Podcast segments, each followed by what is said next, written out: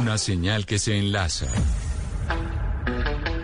Regiones conectadas a través de un dial. A partir de este momento, Oscar Montes, Ana Cristina Restrepo, Hugo Mario Palomar, Valeria Santos, Gonzalo Lázari y Camila Zuluaga analizan y debaten el tema del día. El tema del día. Colombia está al aire. Son las 12 del día, 20 minutos. A ustedes muchas gracias por seguir conectados con nosotros hoy aquí en Mañanas Blue. Después de las noticias, les contamos que tenemos hoy como invitado al presidente de la Corte Suprema de Justicia. Tenemos como invitado al magistrado Luis Antonio Hernández, quien se posesionó como presidente de este alto tribunal el 21 de enero de este año. Y el eh, magistrado, pues además, eh, ya vamos a leer, Oscar, la hoja de vida del magistrado para hacerle muchas preguntas sobre la Corte, porque yo creo que hemos hablado de lo que está pasando con la justicia, de lo que se dice de la Corte Suprema, y creo que el mejor para poder responder todas estas preguntas es precisamente el magistrado Hernández. Magistrado Luis Antonio Hernández, presidente de la Corte Suprema, bienvenido a Mañanas Blue. Gracias por aceptar esta entrevista en radio. Eh, gracias a usted, Camila, por la invitación. Saludo a Oscar, a Valeria, a Hugo y a todos los demás que intervienen en este programa y a los oyentes. Magistrado, estaba leyendo su hoja de vida y estaba leyendo que usted es abogado de la Universidad Libre, que es especialista en Derecho Penal, pero que además es juez de carrera y que incluso fue director eh, de fiscalías. Y le me parece importante leer esa parte de su hoja de vida porque después de la entrevista que usted entregó ayer a nuestros colegas de Noticias Caracol, en donde usted se pronunciaba sobre que le quedaba un sinsabor y cómo la Fiscalía General de la Nación había actuado, digamos, pues de manera eh, muy cercana a la defensa del expresidente Uribe. Hay sectores en el país y sobre todo allegados eh, al uribismo que dicen que, que usted podría no ser fiel de la balanza y que esas declaraciones demostrarían que sí hay una politización dentro de la Corte y que sí hay un sesgo específico en contra del expresidente Álvaro Uribe. Y por eso le digo, leí su hoja de vida a propósito, antes de hacerle esta pregunta, porque usted trabajó en la Fiscalía y usted sabe cómo funciona la Fiscalía y por eso quiero reiterarle por qué dijo usted anoche que le parecía que la Fiscalía había trabajado de la mano de la defensa del expresidente Álvaro Uribe. Eh, bueno, en primer lugar, eh, la Corte respeta la autonomía de la Fiscalía General de la Nación y como lo anoté en la entrevista de anoche, la Fiscalía tiene la función constitucional de solicitar preclusiones de investigación o eh, acusar a los procesados. Eh, la Fiscalía coincidió con la solicitud de la defensa, igual que la Procuraduría General de la Nación, y entonces Procuraduría y Fiscalía estuvieron de acuerdo con que, con que lo que actuó válidamente la Corte, con competencia constitucional, en el trámite de la investigación de un congresista, eh, era inválido y a nosotros nos parece, o a mí en lo personal me parece, que no es un argumento correcto por cuanto la Corte actuó de conformidad con la Constitución y la ley.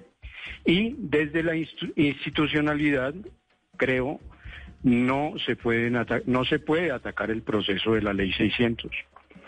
La Corte Suprema de Justicia, de conformidad con el artículo 530 de la Ley 906 de 2004 y la competencia que derivó de la, de la Constitución, tiene la competencia de investigar y juzgar a los congresistas de la República. Luego sus actuaciones son conforme a la ley y la Constitución y no puede ser que por una conversión de procedimientos se califique de inconstitucional la labor judicial que hizo la Corte Suprema de Justicia en ese caso y en todos los casos que se tramitan contra congresistas. Claro, pero, pero presidente Hernández, ¿por qué razón esa interpretación jurídica de la Fiscalía que nosotros hemos aprendido aquí en este programa, que pues los abogados y las interpretaciones jurídicas son múltiples? ¿Por qué esa interpretación jurídica de la, de la Fiscalía le da a usted como presidente de la Corte Suprema para decir que estaban casi que trabajando en contubernio fiscalía y defensa del expresidente Uribe en ese caso. Bueno, yo realmente lo está diciendo usted.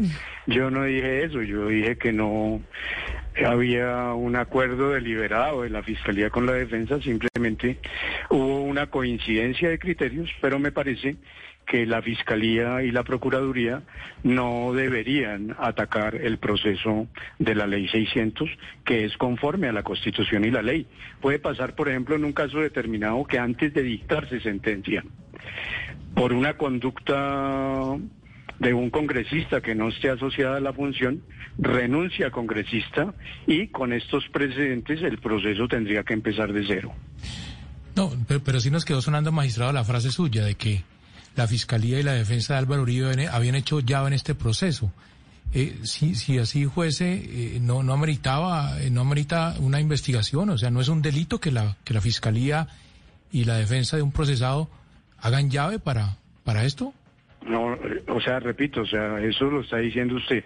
Yo dije exactamente y la pregunta es compuesta, la respuesta de la entrevista con Caracol fue compuesta y es que simplemente la Fiscalía se sumó a la petición de la defensa y ahora agrego la Procuraduría también y repito, desde la institucionalidad no se debería atacar de inconstitucional el proceso que hace la Corte en Ley 600 de 2000, que es el proceso que definió para congresistas la Constitución Nacional y la Ley 906 de 2004 en el artículo 530. Sí, presidente Hernández, eh, de, las críticas que uno escucha por parte de la defensa del expresidente Uribe, eh, una de las que más eh, impacta es que cuestiona la, imparcialidad de la Corte Suprema de Justicia, que eso equivale a una falta de garantías en su proceso. Y también uno escucha una, a varios juristas también cuestionando la imparcialidad de, la, de la, Corte Suprema como, como juez de, de la persona, del aforado. ¿Usted qué lectura hace de, ese, de esos cuestionamientos, de esas críticas, eh, magistrado Hernández, que, comprometen la imparcialidad de la Corte Suprema de Justicia? Pues me parecen que son críticas infundadas. La Corte, mientras tuvo ese trámite eh, bajo su competencia, eh, garantizó plenamente el ejercicio de los derechos del procesado. Magistrado eh, Hernández, mire, usted nos dice no es que yo esté diciendo que la fiscalía está trabajando en contubernio, que eso lo estoy, que eso lo estáis diciendo yo en contubernio con la defensa del expresidente Uribe, sino que no es pertinente y no es conveniente que haya críticas entre la institucionalidad, es decir, entre la fiscalía y la Corte Suprema de Justicia. Apartándonos de este caso, no del caso del expresidente Uribe, ¿qué está pasando en las relaciones entre la Corte y la fiscalía? ¿No están trabajando en conjunto o ha sido solo en este caso en particular o hay un resquebrajamiento la, de la coordinación entre Fiscalía y Corte Suprema en estos momentos, bajo la administración de Barbosa? No, en manera alguna las relaciones con el fiscal Barbosa son eh, muy buenas y la colaboración armónica entre la Fiscalía General de la Nación y la Corte Suprema de Justicia están eh, en el punto eh, adecuado. Pero entonces usted dice que estas críticas que no son convenientes de manera institucional obedecen entonces directamente al fiscal Jaimes, que era el que llevaba o es el que lleva el proceso del expresidente Álvaro Uribe. O sea, que no es una directriz de parte del fiscal Barbosa porque tienen ustedes muy buena relación, sino es específicamente lo que pasó con el fiscal Jaimes. Pues eh, quien está a cargo del caso es ese fiscal, exactamente, y el tema es... Eh, o sea, la Fiscalía General de la Nación solicitó una preclusión de la investigación. En manera alguna se ha hecho una crítica sobre ese particular. La Fiscalía General de la Nación tiene la función constitucional de pedir preclusiones en los procesos penales.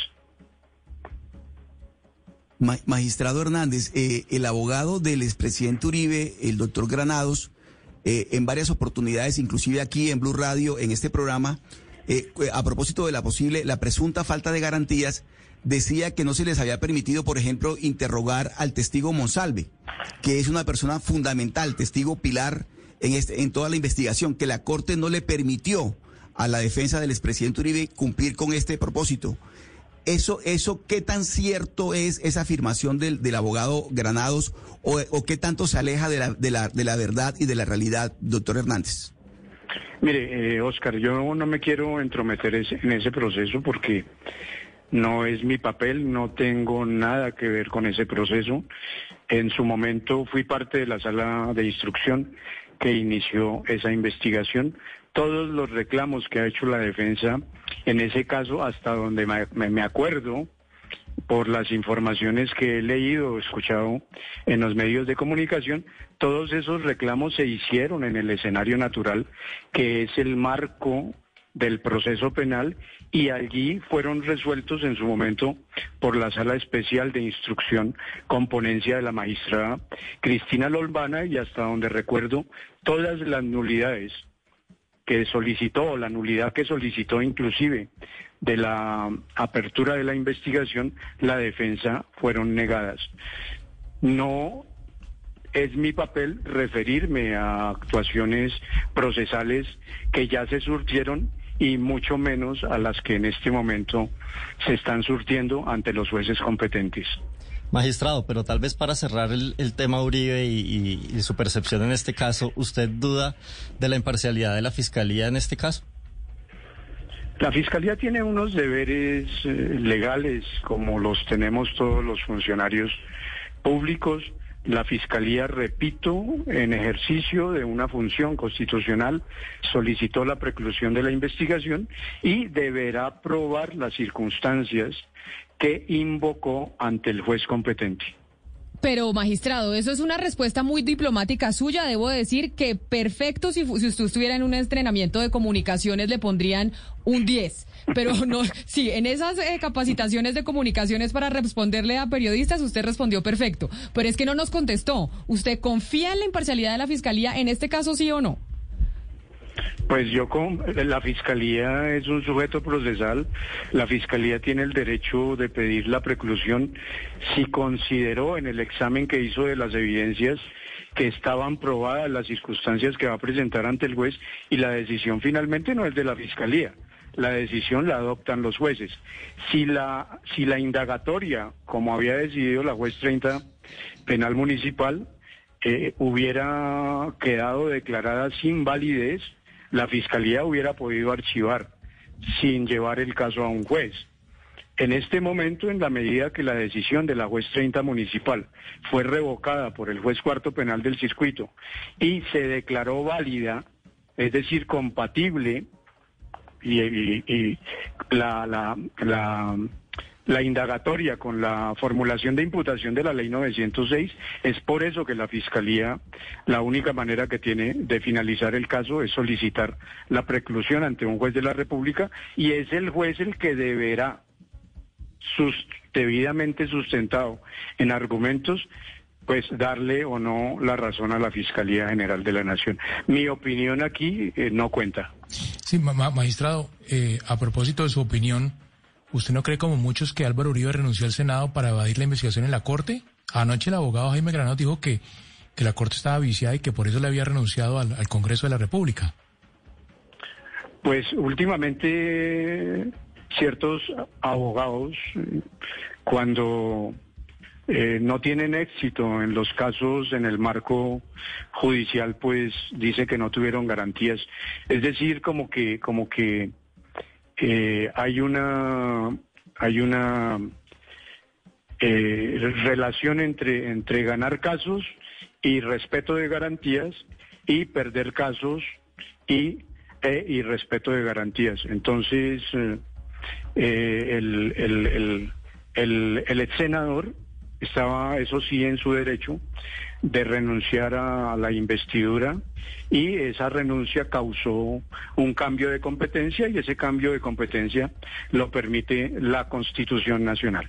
Claro, ex magistrado Hernández, pero entonces al renunciar a esa al Congreso de la República y entonces ya la Corte Suprema no tener competencias sobre el caso del expresidente Uribe, la Corte no tiene competencia sobre solo ese caso, es decir, la Corte Suprema ya nunca investigará al expresidente Álvaro Uribe o hay otros procesos que pueda tener la Corte que sí tiene competencia en contra del exmandatario? Eh, De ese caso, o sea, en ese caso, la Fiscalía solicitó la preclusión de la investigación.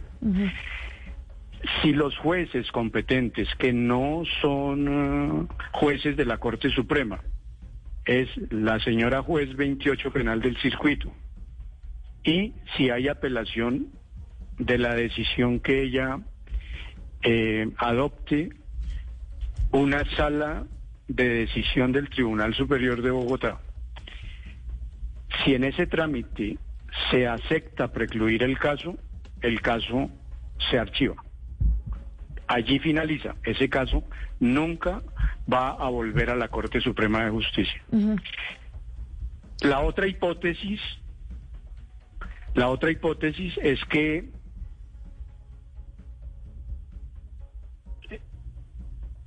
si se llegara a formular acusación, pues habría juicio y el juicio es ante la sala de primera instancia de la Corte Suprema de Justicia. Es decir, el caso, si llega la juez a avalar eh, que sí era responsable el expresidente Álvaro Uribe, la Corte vuelve a tener competencia sobre el caso. No, la juez, la Corte solamente conocería de ese caso en primera instancia en, el juzgamiento, pues si hay acusación de la fiscalía. Si la fiscalía no acusa, el caso no llega a la corte. Pero entonces, eh, magistrado Hernández, eso por el caso de manipulación de testigos y el proceso que tenía el expresidente Uribe con el senador Iván Cepeda. Pero yo no sé si el expresidente Uribe tenga otras investigaciones y otros procesos en la Corte Suprema de Justicia. ¿Existen otros procesos contra el exmandatario o ya la Corte perdió total competencia de investigar al expresidente Uribe por cuenta de que él renunció a su curul en el Congreso. Ya la Corte, no en este caso, en cualquier otro. ¿Ustedes tienen o no tienen competencia de investigar al exmandatario? El caso, mm, el otro caso que tenía aquí en la Corte em, por delitos asociados a a, paramilitarismo fue enviado igualmente a la Fiscalía con el caso eh, del que estamos hablando. Ok. Eh, había otro caso por razón del plebiscito que hasta donde recuerdo la sala de instrucción de la Corte Suprema de Justicia lo archivó. Y no, no, no sé si haya otros casos, pero si hay otros casos por conductas de cuando fue gobernador, ellas estarían en la Fiscalía General de la Nación. Las únicas que podrían estar en la Corte Suprema de Justicia serían asociadas a conductas de cuando fue senador de la República, pues cuando él fue presidente de la República, las eh, conductas eh, eventualmente delictivas que cometa un presidente de la República eh, son competencia de la Comisión de Acusaciones en la investigación y si hay acusación, y esa es la condición, actúa la Corte Suprema de Justicia como juez de la causa. Oscar, porque es que sí todavía quedaban muchas dudas sobre hasta dónde llegaba la competencia de la Corte. Si la competencia de la Corte en el caso del expresidente Álvaro Uribe en cualquier tipo de proceso ya se había perdido por cuenta de la renuncia a su curul en el Congreso de la República o si la Corte todavía seguía manteniendo pues la potestad de investigar al exmandatario en otros casos. Y eso es lo que nos aclara precisamente el magistrado eh, Hernández, actualmente presidente de la Corte. Así es, Camila, porque es porque se entiende que las investigaciones de la Corte, lo que tiene que ver con el expresidente Uribe, es en su condición de aforado. Es decir, con el fuero de, de congresista. Al perder el fuero, obviamente que ese, ese proceso ya lo asume o la, o la, o la justicia ordinaria, la, la, fiscalía, o en su condición de presidente, la corte, la, la comisión de acusación de la Cámara. Pero, pero magistrado Hernández, eh, sobre ese tema, eh, me gustaría conocer su opinión sobre esa modalidad de algunos congresistas de renunciar al Congreso. Ya lo había hecho el, el, expresidente Uribe, pero también eh, lo, lo, hizo el senador Pulgar, entre otros, de renunciar al fuero para someterse a la justicia ordinaria y a la fiscalía.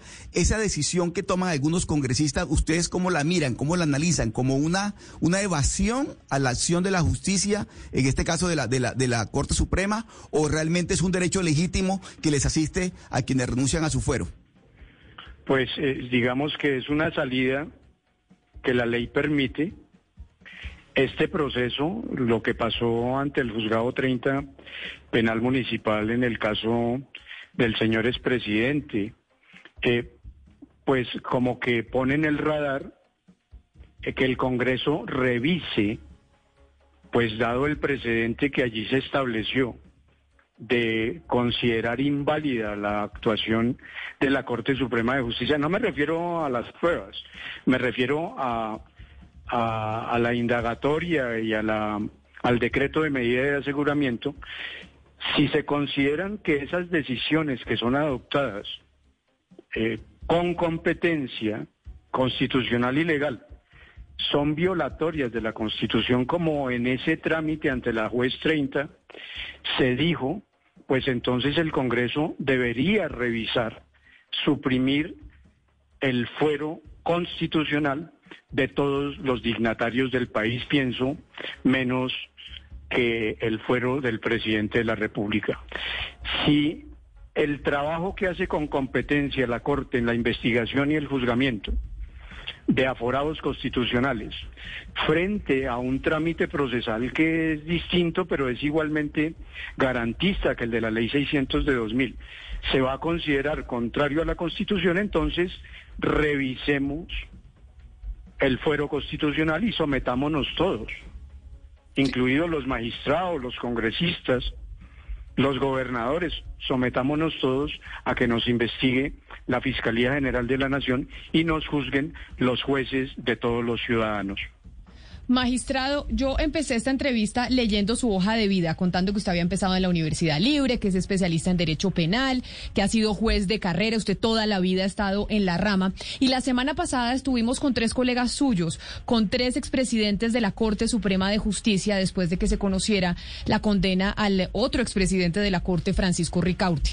Y usted como individuo que ha estado toda la vida en la rama judicial, yo sí le quiero preguntar lo mismo que le preguntábamos a sus colegas la semana pasada, y es qué tan tanto daño le hizo a la Corte Suprema y a toda la rama todo ese escándalo de Francisco Ricaurte, del señor Bustos y de lo que se denominó el cartel de la toga. ¿Qué tanto daño les hizo y qué tanto lo han sentido? Pues eh, yo empiezo por decir que, que el caso del doctor Francisco Ricaurte es, es una prueba, una prueba contundente de que ningún juez del país, por importante que sea, está por encima de la ley. Eh, se acaba de dictar una sentencia en su contra. Él fue expresidente de la Corte Suprema de Justicia y pues tenemos que reconocer que hasta donde se ha logrado probar en, en el avance del proceso, pues aún a él le queda el derecho de apelación y si eh, se confirma la decisión de primera instancia, le queda el derecho a recurrir en casación hasta donde se ha logrado probar en, ese caso, entonces, en la primera instancia, pues eh, él habría traicionado gravemente su juramento frente a una misión que es sagrada y que al defraudarla eh, ciertamente afectó hondamente el Poder Judicial. Eh, para su familia y para quienes lo conocemos, ha sido un caso muy doloroso desde el punto de vista personal. Eh, para la justicia ha sido una eh, tragedia enorme. Todos los delitos de corrupción, sin duda alguna, son graves, pero un episodio de esta naturaleza, es decir, alguien de la cúspide del Poder Judicial eh, incurriendo en ella, reviste una gravedad, eh, pues, eh, de gran significado, dada la función que nosotros, los jueces, cumplimos en la sociedad. pero debo decir también que, que la justicia ha actuado con contundencia y eso yo creo que debería reconocerse socialmente, debería reconocerse desde los medios de comunicación.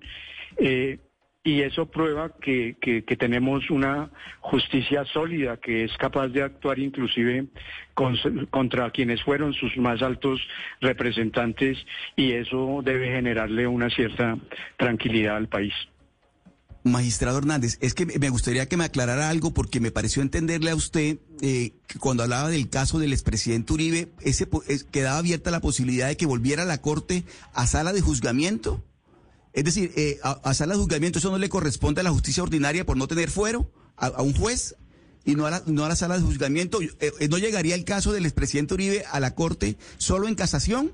¿O ah, es que me pareció entenderle a usted que, que, que llegaría a la sala de juzgamiento? No, no, no. Yo creo que, que sí, fue yo el que me equivoqué al dar la respuesta, por supuesto. O sea, si la fiscalía, ese caso está sometido a los jueces eh, comunes y corrientes, a los jueces de todos los ciudadanos, y ese caso solamente volvería a la Corte en virtud de un recurso de casación si el expresidente, o sea, y es una hipótesis eh, muy lejana, eh, fuera condenado. O sea, a él, el caso de él, si, la, si no se acepta la preclusión, si la fiscalía un día decidiera acusar, acusa ante un juez penal del circuito, el juicio en primera instancia lo haría un juez penal del circuito, la segunda instancia el Tribunal Superior de Bogotá y frente a la sentencia de la naturaleza que sea, del sentido que sea, absolutoria o condenatoria, cabría el recurso extraordinario de casación. Creo que me equivoqué en la respuesta anterior y eh, pido excusas por eso. Perfecta la aclaración, magistrado. Mil gracias. Pero volviendo al caso de Ricaurte, usted nos estaba diciendo que para su familia ha sido muy doloroso y que para quienes lo conocían también, pero además que ha sido una estocada nefasta para la, para la justicia. ¿Usted cree todavía que puede pasar que, que el ex magistrado Ricaurte, expresidente de la Corte Suprema de Justicia, en otra instancia termine siendo inocente? Pues es el debido proceso, ¿no? El debido proceso es eh, de un caso de doble instancia y recurso de casación. Eh, no me corresponde a mí juzgar anticipadamente a alguien que está sometido a un proceso, a quien hay que reconocerle que ha tenido la entereza en medio de esa tragedia de presentarse ante sus jueces naturales y eh, de asistir cumplidamente a las diferentes actuaciones procesales que ha seguido su trámite. entiendo que en este momento está en la cárcel y va a enfrentar en la cárcel eh, eh, los recursos de que aún dispone dentro del proceso penal. Él tiene derecho a apelar y tiene derecho a presentar recurso de casación y pues eh, los jueces a quienes corresponda resolverlos, llegado el momento, decidirán eh, dentro de sus competencias. Así es, presidente Hernández, pero la gran pregunta es qué hacer, porque usted eh, estará de acuerdo conmigo en que el Estado le debe a la sociedad hace años una reforma a la justicia. Y, en el programa que Camila ah, le mencionaba de hace unos días que tuvimos a tres grandes expresidentes de la Corte Suprema, debatíamos eso, de qué hacer. Y decían algunos que es un tema ético de unas personas eh, puntuales y otros sí hablaban que hay unos incentivos perversos, unos poderes y roles que ustedes tienen y la Corte no debería tener. En su opinión, magistrado, si existen esos incentivos perversos que hay que cambiar en los poderes que ustedes tienen para que esos escándalos de corrupción no se repitan. Pues me parece que la corrupción ha sido localizada y la justicia ha sabido sacudirse, ha sabido actuar. Eh, en ese caso, eh, lamentablemente denominado cartel de la toga y yo hago un clamor, ojalá para que se borrara esa denominación algún día hiciéramos un acuerdo con la prensa de que eso no se volviera a decir porque no representa la justicia colombiana. La justicia colombiana es una justicia valiente que ha sabido dar grandes batallas en diferentes... Eh, eh, trayectos de la historia, enfrentó al narcotráfico, hubo, tuvimos eh, muchos mártires de la justicia, el holocausto del Palacio de Justicia, etcétera. Me parece injusto que en el balance de un análisis histórico que se haga del Poder Judicial simplemente por un hecho localizado, localizado, se denigre de ella, sobre todo cuando la justicia ha sabido responder al desafío de investigar a sus propios jueces de alta de, de, alta jerarquía. De, acuerdo, presidente, es injusto, pero puntualmente, ¿usted está de acuerdo eh, con las funciones electorales que ustedes tienen? O sea, no se deberían cambiar, en su opinión. Pues se han ido, se han ido casi que suprimiendo. En este momento, eh, las cortes solamente eh, ternamos al Procurador General de la Nación una una terna que surge de un candidato del Consejo de Estado, un candidato de la Corte Suprema de Justicia y un candidato del Gobierno Nacional. Es una competencia que nos da el legislador y en su momento se hizo de esa manera para librar a la política de lo mismo que ahora se acusa a la justicia. Pero magistrado, sobre eso que le menciona mi compañero Sebastián de una reforma a la justicia, en donde siempre ha habido muchas opiniones sobre que las eh, facultades electorales que tienen las cortes es lo que ha hecho que exista corrupción dentro de la rama, etcétera, etcétera. No ha habido gobierno que haya podido salir airoso de una reforma a la justicia. Y vuelvo y repito, usted ha estado toda su vida en la rama, hasta llegar a ser presidente de la Corte Suprema de Justicia, digamos, la más alta dignidad dentro dentro, del, dentro de la rama judicial. ¿Por qué es tan difícil lograr una reforma a la justicia? ¿Por qué ningún eh, gobierno ha podido salir exitoso con una reforma que todos coinciden en que se necesita? Yo creo que porque nunca se ha tenido claro cuáles deben ser eh, los ejes de la reforma. O sea, se ha considerado que el poder electoral de las Cortes son la causa de que sucedan eventuales actos de corrupción. A mí no me parece. Eh, la Corte ya solamente interviene en el nombramiento de sus propios magistrados, en el nombramiento de sus representantes en el Consejo Superior de la Judicatura y hace una terna para la Auditoría General de la República. Al Contralor lo eligen de terna que hace el, lo elige el Congreso de la República, me parece que la terna la hace el presidente de la República, o sea, las facultades electorales que actualmente la Corte tiene la Corte están muy recortadas respecto de aquellas que le otorgó la Constitución del 91. Si se va a hacer una reforma a la justicia, ahora se está eh, tramitando una en, en, el Congreso, la Comisión Primera de la Cámara de Representantes ha celebrado una serie de audiencias públicas. Las Cortes estamos discutiendo alrededor de eso. Queremos que se haga una reforma a la justicia que le ayude a los ciudadanos que que sacara la reforma a la justicia del marco de la distribución de poderes electorales y eh, nosotros estamos muy comprometidos con lograr eh, que, que este año salga una reforma que le ayude a la sociedad, pero también que le ayude a la justicia. Nosotros tenemos, por ejemplo, en materia presupuestal el 1.7 de participación en el presupuesto nacional, 5.500 despachos judiciales en todo el país, no hemos crecido, digamos, en infraestructura eh, personal, en, en el mismo, en el mismo en la misma medida que ha crecido la problemática social, el conflicto social, es decir, que los mismos jueces tenemos que atender eh, muchos más casos de los que se atendían en el pasado y una reforma a la justicia entonces debería tener en cuenta todas esas circunstancias. Quiero preguntarle sobre un actor que entró a jugar dentro del Poder Judicial y es la Justicia Especial para la Paz, la JEP.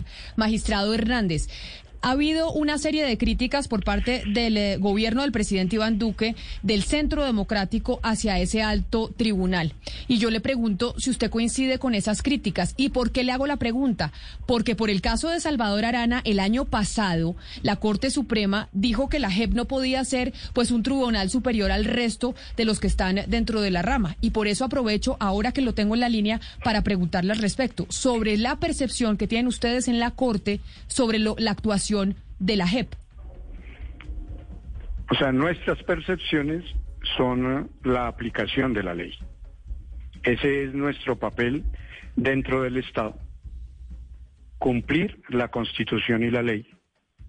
En el caso del exgobernador de Sucre, Salvador Arana, la Corte trabó un conflicto de competencias con la Jurisdicción Especial para la Paz, lo resolvió la Corte Constitucional, le dio la razón a la JEP nosotros acatamos la decisión de la Corte Constitucional y respetamos la independencia de la Jurisdicción Especial para la Paz como se debe hacer por parte de los demás poderes públicos también. Pero ustedes sienten, magistrado Hernández, desde la Corte Suprema, y pues sí lo sentían el, el, año pasado, a pesar de que la Corte Constitucional pues ya dirimió el conflicto, ¿ustedes sienten que la JEP está extralimitándose en algunas eh, oportunidades en sus funciones?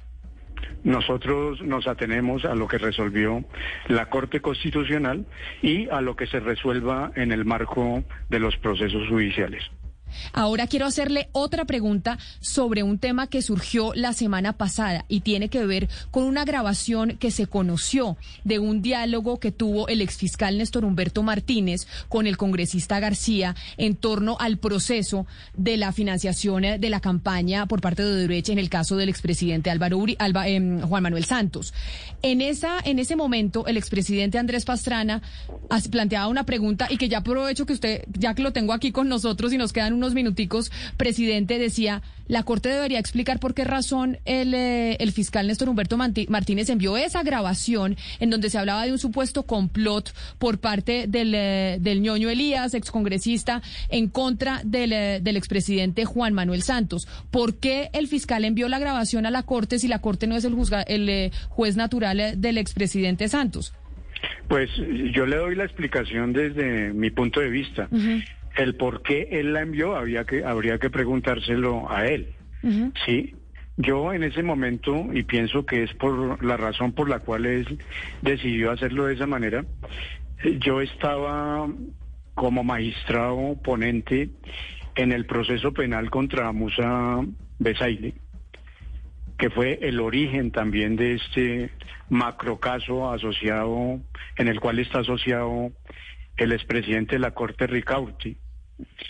Y en ese proceso, en el caso de, de Musa Besaile, del senador Musa Besaile, la Corte aceptó que en trámites de ley 600 podíamos aplicar el principio de oportunidad de la ley 906. Eh, su defensor le solicitó a la Corte entonces eh, principio de oportunidad para Musa Besaile, ese es un trámite reservado y hay un pacto de confidencialidad de que lo que allí suceda si el si el si el, si, si falla el principio de oportunidad no se puede revelar. En ese trámite del principio de oportunidad el senador Musa tuvo varias reuniones con los magistrados que teníamos el caso eh, hizo algunas declaraciones la Corte en su momento consideró que eso no configuraba una colaboración suficiente para otorgarle al ex senador los beneficios asociados a un trámite exitoso de principio de oportunidad. Y en ese trámite del principio de oportunidad, porque fue allí donde sucedió, eh, creo yo, el fiscal general de la Nación, al enterarse de eso, de un tema en el que tenía que ver el senador Musa Besaile, porque eso era lo que decía la persona que le suministró la información. Eh, él decidió enviar esa información a la Corte para que nosotros eh, tomáramos eh, medidas al respecto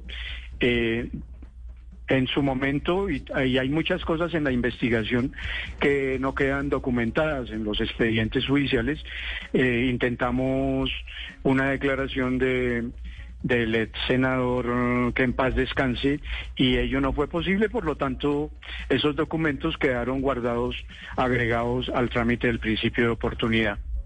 Magistrado Luis Antonio Hernández, presidente de la Corte Suprema de Justicia, se me acaba el tiempo, tenemos muchas más preguntas, pero fue muy grato poder hablar eh, con usted y escucharlo como cabeza de ese alto tribunal con todas estas inquietudes que, que teníamos sobre la Corte. Mil gracias por haber estado aquí en Mañanas Blue. Lo esperamos nuevamente. Eh, muchas gracias Camila por la invitación, un placer hablar con ustedes, lástima que no se pudiera alrededor de una mesa. Eh, un saludo especial a Oscar, eh, muy amables por la invitación. Claro que sí, magistrado. Son las 12 del día, 59 minutos. Así llegamos nosotros al final de Mañanas Blue cuando Colombia está al aire. Vamos a hacer una pequeña pausa y ya regresamos aquí en Blue Radio.